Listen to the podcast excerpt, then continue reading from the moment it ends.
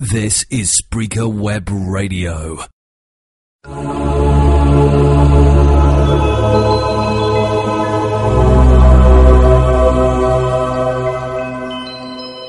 Hola, Dios te bendiga. Soy el Padre Alfredo Fermín de la Arquidiócesis de Valencia en Venezuela. Deseo compartir contigo una lección divina del Evangelio correspondiente al vigésimo cuarto domingo del tiempo ordinario. Mateo 18, de los versículos 21 al 35. En el nombre del Padre, del Hijo y del Espíritu Santo. Amén. Ven Espíritu Santo, acompáñame en esta aventura y que se renueve la cara de mi vida ante el espejo de tu palabra. Agua, fuego, viento, luz. Ven Espíritu Santo. Amén. Vamos a escuchar ahora el texto evangélico del proyecto La Biblia Hablada, La Fe entra por el oír. Entonces Pedro fue y preguntó a Jesús, Señor, ¿cuántas veces deberé perdonar a mi hermano si me hace algo malo? ¿Hasta siete? Jesús le contestó, No te digo hasta siete veces, sino hasta setenta veces siete. Por esto, Sucede con el reino de los cielos como con un rey que quiso hacer cuentas con sus funcionarios. Estaba comenzando a hacerlas cuando le presentaron a uno que le debía muchos millones. Como aquel funcionario no tenía con qué pagar, el rey ordenó que lo vendieran como esclavo, junto con su esposa, sus hijos y todo lo que tenía para que quedara pagada la deuda. El funcionario se arrodilló delante del rey y le rogó, Tenga usted paciencia conmigo y se lo pagaré todo. Y el rey tuvo compasión de él. Así que le perdonó la deuda y lo puso en libertad. Pero al salir aquel funcionario se encontró con un compañero suyo que le debía una pequeña cantidad. Lo agarró del cuello y comenzó a estrangularlo diciéndole, Págame lo que me debes. El compañero, arrodillándose delante de él, le rogó, Ten paciencia conmigo y te lo pagaré todo. Pero el otro no quiso, sino que lo hizo meter en la cárcel hasta que le pagara la deuda. Esto dolió mucho a los otros funcionarios, que fueron a contarle al rey todo lo sucedido. Entonces el rey lo mandó llamar y le dijo, Malvado, yo te perdoné toda aquella deuda porque me lo rogaste, pues tú también debiste tener compasión de tu compañero, del mismo modo que yo tuve compasión de ti. Y tanto se enojó el rey que ordenó castigarlo hasta que pagara todo lo que debía. Jesús añadió, Así hará también con ustedes mi Padre Celestial, si cada uno de ustedes no perdona de corazón a su hermano. Habiendo escuchado esta lectura dramatizada del proyecto La Biblia Hablada, la fe entra por el oír, quisiera compartir con todos ustedes algunas reflexiones por gentil concesión de el padre Miguel Galíndez, colega de mi arquidiócesis de Valencia, que me hizo llegar estas reflexiones y ahora pues deseo rezar junto a la palabra con todos ustedes. Sabemos que en esta primera parte podemos explicar el contexto de la lectura evangélica que acabamos de hacer. Ante todo, el contexto es que Jesús continúa realizando una instrucción a sus discípulos de aquello que debería ser una madura vida comunitaria. En el pasado habíamos escuchado a Jesús que hablaba también del perdón. Hoy retoma este tema. En, en el ambiente de Israel, un ambiente que Jesús conocía bastante bien, había todo un clima justiciero. La sociedad judía en su tradición había tenido siempre una característica de amor hacia la justicia, pero de una manera particular. Tanto es verdad que entre los esenios y entre los rabinos a nivel religioso se hablaba incluso de perdonar cuatro veces.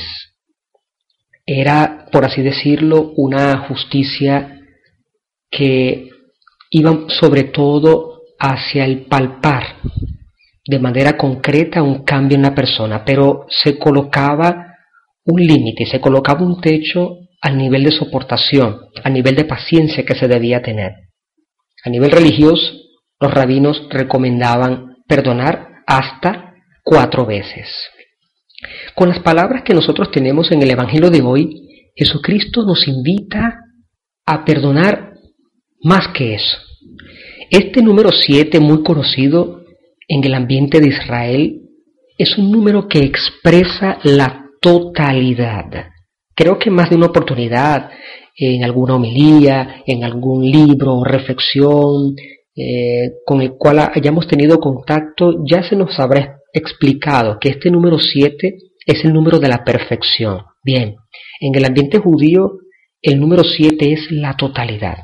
Y Jesús nos invita a multiplicar la totalidad por siempre.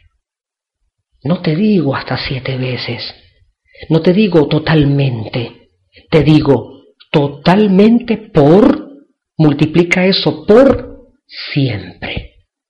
La totalidad y la gratuidad del perdón tiene que ser absoluto y siempre. Eso es generoso. Un aspecto muy curioso es que cuando Jesús pronuncia esas palabras, ya la tradición de Israel, las personas que lo estaban escuchando, conocían un texto bíblico que viene del primer libro de la Biblia, del primero del Pentateuco, el Génesis. En el capítulo 4, los versículos 23-24 dice así. Dijo Lamec a sus mujeres, escúchenme ustedes, Ada y Sella, oigan mis palabras, mujeres de Lamec. Yo he matado a un hombre por herirme y a un muchacho porque me golpeó. Si Caín ha de ser vengado siete veces, Lamec ha de serlo setenta y siete veces. Un texto interesantísimo porque nos coloca de frente a toda una tradición de lo que es cuando una persona comete un delito, cuánto tiene que ser vengada esta persona. Y ya se hablaba de estos números. Son números de venganza. Luego más adelante surge la tradición que nosotros conocemos como la ley del talión. Ojo por ojo y diente por diente. Ya no es siete por uno, uno por siete, sino que se daba una, una impresión de proporcionalidad. Y esto realmente era, por llamarlo de alguna manera, un avance. Pero esta ley del talión queda, por así decirlo, abolida por Jesucristo, cuando en textos como por ejemplo Mateo 5:38, Jesucristo nos enseña a no devolver la violencia a romper con el hilo de la hostilidad. Cuando Jesucristo, y te invito a que leas el capítulo 5, el 6, el 7 de Mateo, el capítulo 6 de Lucas, donde nosotros tenemos estas bienaventuranzas, Jesucristo nos invita no a la pasividad, sino a renunciar a la violencia. Jesucristo nos invita a renunciar a ese impulso e instinto que es natural, que es de devolver mal por mal, de dar una respuesta negativa que a veces en nuestra cabeza pensamos que es proporcional a lo que nosotros fuimos, de lo que nosotros fuimos objeto. Jesucristo nos invita a renunciar a esa mal llamada proporcionalidad. Jesucristo nos invita a no devolver la violencia recibida, a romper el hilo de la hostilidad y sobre todo, y este es el paso inédito que Jesús nos regala, hacia el perdón. Porque no se trata simplemente de quedarse tranquilo, de quedarse como en actitud pasiva, no es eso es de hacer un movimiento, de tener actividad dentro de sí que vaya hacia el perdón. Y hay que ver cuánto cuesta perdonar. Se requiere hacer un movimiento extremo que vaya incluso contra el instinto de devolver la violencia. Sobre todo frente a nuestra cultura que sabemos lamentablemente es una cultura, una sociedad que promueve la venganza sin límites. Y esto es muy, pero muy triste. ante esta sociedad que se comporta de esta manera y que invita a través de todos los medios disponibles a la venganza, nosotros gritamos el perdón. La motivación que Jesús nos da para pensar que esto es posible es una motivación que viene del mismo Padre Celestial. El último versículo de este texto que estamos meditando, Jesús dice, Jesús añadió a la parábola que ya había dicho, lo mismo hará mi Padre Celestial con ustedes, a no ser que cada uno perdone de corazón a su hermano. Y se refería directamente a la característica esencial de Dios que es amor y que perdona. Dios ha perdonado primero. Ahora a nosotros nos toca perdonar. Estas palabras, que de cierta manera son misteriosas de parte de Jesús, nos invita a pensar en una cosa muy delicada, y es lo siguiente. ¿Cómo puede pretender un ser humano ser perdonado por Dios cuando este ser humano no perdona a su otro hermano? Jesucristo nos está invitando, repito la última frase del Evangelio, que cada uno perdone de corazón a su hermano, se trata de un compromiso social. Es traducir el sentimiento del perdón hacia lo social, hacia la convivencia interpersonal. De esta manera podemos decir muy concretamente que la justicia debe mirar siempre en el papel a través de las constituciones y de todas las leyes y de nuestras actitudes debe mirar siempre y apuntar hacia un objetivo que debe ser clarísimo y es la del cambio y la conversión del pecador, del delincuente, del que ha fallado. El perdón debe generar debe regenerar, debe ayudar a reinserir a la persona dentro de la sociedad, haya hecho lo que haya hecho. ¿Utopía? No. Para Jesucristo nunca fue esto una utopía. Se trata de resucitar verdaderamente del odio y del rencor. Cuando una persona aprende a perdonar y se aprende a perdonar solamente perdonando y lo logra, la persona puede saborear en ese momento qué cosa significa la resurrección. Es como cuando, y si me permiten la comparación, como cuando tomamos la comunión en la misa, el mismísimo cuerpo y sangre de nuestro Señor Jesucristo, contenido en toda su alma y divinidad en esa hostia sagrada. Cuando nosotros lo hacemos, probamos una antesala de lo que será la vida eterna. Bien, desde el punto de vista de las relaciones interpersonales, una persona que perdona es una persona que va probando ya en esta vida qué cosa quiere decir la resurrección de entre los muertos. Porque una persona que perdona es una persona que verdaderamente resucita de una condición de muerto en la que estaba sumergida.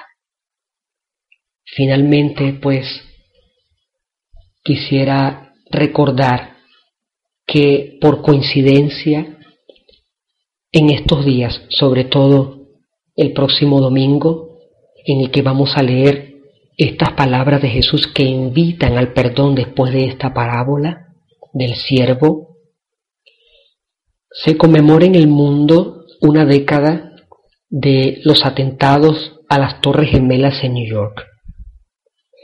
Es una ocasión preciosa para gritar de nuevo el perdón y no la venganza.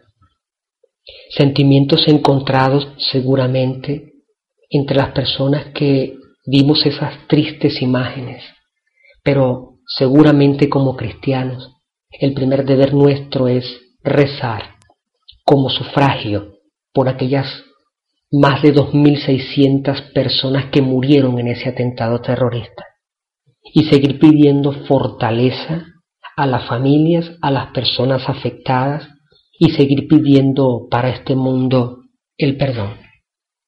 Por eso pues me gustaría también terminar con una oración. Gracias, Padre, por tu, perdón, por tu perdón siempre generoso y sin límites.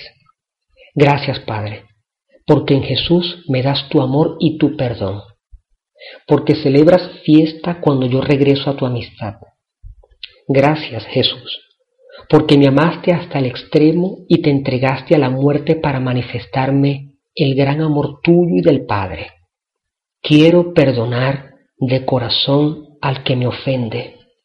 Quiero ser instrumento de tu amor y de tu perdón hacia los hermanos. Amén. En el nombre del Padre, del Hijo y del Espíritu Santo. Amén.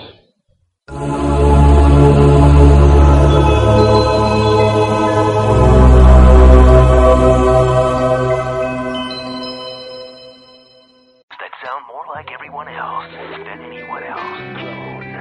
Hey, all right, it's Kip Casper.